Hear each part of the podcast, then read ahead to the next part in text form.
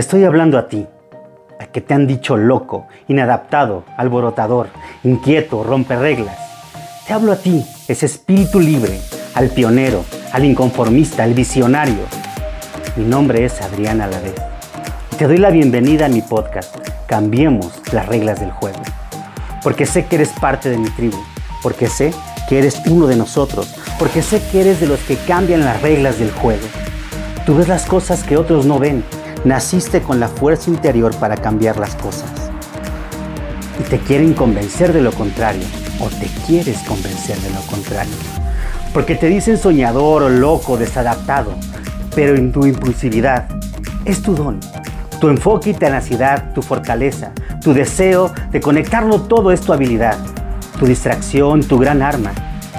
Tus brotes agresivos es la voluntad manifiesta para cambiar el estado de las cosas tu creatividad, tu herramienta para conectarte con el espíritu del planeta, tu energía, tu energía implacable, tu tenacidad, tu sinergia, tu intuición, tu conexión, tú brillas, contagias, motivas. Eres grande, eres el que cambia las reglas del juego. Tú eres un nuevo líder. Bienvenido a tu tribu, bienvenido a tu podcast. Cambiemos las reglas del juego.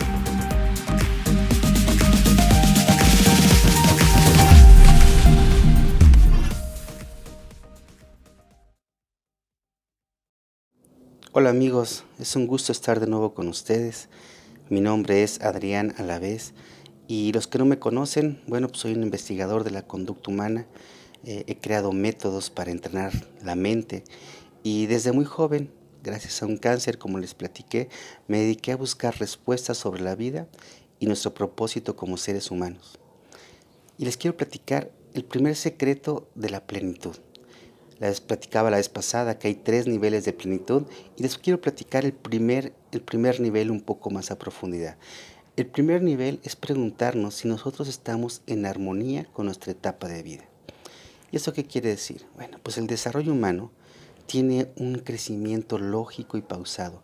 Nuestro cerebro está estructurado para ir madurando poco a poco.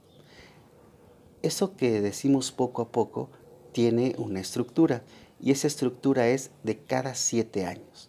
Entonces, me gustaría que dibujáramos un mapa del desarrollo humano para ver y saber si tú estás dentro de esta armonía del desarrollo humano. De los 0 a los 7 años vas a vivir primero una etapa interna de la madurez de la integración física. Es decir, nosotros nos integramos cuerpo con naturaleza y esta integración es la etapa de hacer amigos. Los primeros siete años nos vamos a preguntar a nosotros mismos, todo va a girar alrededor de nosotros mismos para podernos integrar a todo lo que existe. Así es que te recomiendo que hagas muy buenos amigos con la naturaleza, con la sociedad, con la cultura que te rodea. Porque entre más te integres a la naturaleza, sobre todo, pues más salud tendrás. Entonces, los primeros siete años es intégrate a la naturaleza. Los siguientes siete años, o sea, de los siete a los 14 años, es una etapa de integrarte a los amigos de forma externa. Esa forma externa tiene que ver con referenciar todo lo que tú aprendiste de niño, lo tienes que referenciar con tus amiguitos. Por lo tanto, de los 0 a los 14 años es la etapa de formar amigos si no haces amigos en estas etapas, que es la etapa natural del cerebro para integrarse en la naturaleza, entonces más adelante se te va a dificultar. Aprovecha esta etapa. De los 0 a los 14 años es la etapa de hacer amigos. Luego viene una segunda etapa. Una segunda etapa, como te diste cuenta, tiene los primeros 7 años de la segunda etapa, es una etapa emocional interna y luego una etapa emocional externa. Es decir, de los 15 a los 21 años es la etapa emocional para formar pareja, es decir, para integrarte con la sociedad, para integrarte o integrar a una familia. Entonces, de los 15 a los 21 años es la etapa interna emocional. ¿Y eso qué quiere decir? Es la etapa para que tú puedas comprenderte a ti mismo, qué emociones te gustan y cuáles son las que no te gustan, cuando tú te relacionas con una persona.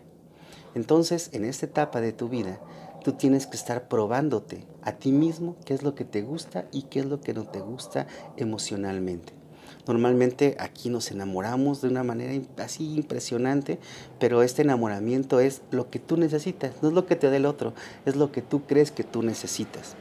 Pero a partir de los 21 a los 28, que es la segunda etapa emocional, es la etapa externa emocional, en esa etapa es la etapa de poder referenciar lo que tú sientes emocionalmente con la otra persona.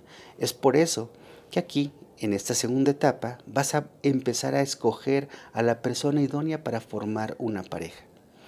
Entonces, la segunda etapa de vida es la etapa de formar pareja, que comprende de los 15 a los 28 años.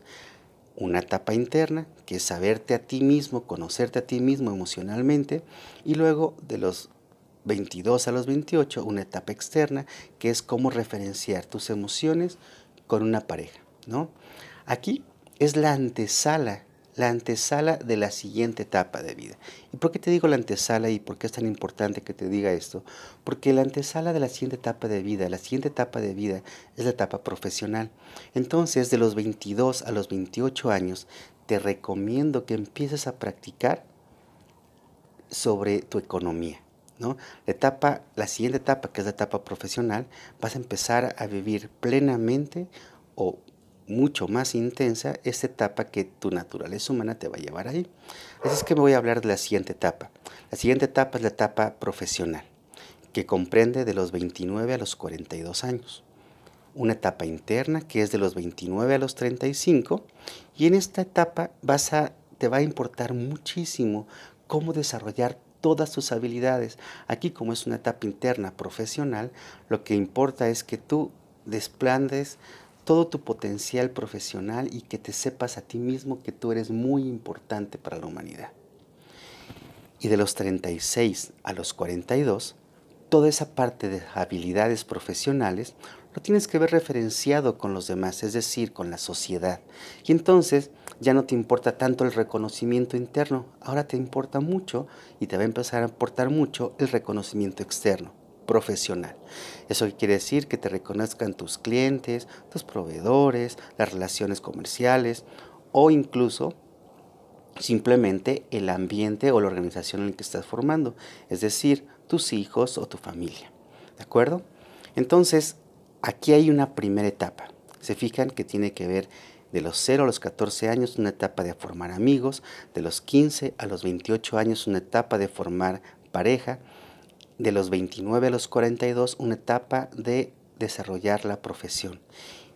Y ahí hay una primera triada que tiene que ver con amigos, pareja y profesión y esto en un estricto sentido obedece a la integración del cuerpo a la naturaleza, la emoción con la sociedad y la razón con la cultura. Ahí hacemos un primer parteaguas.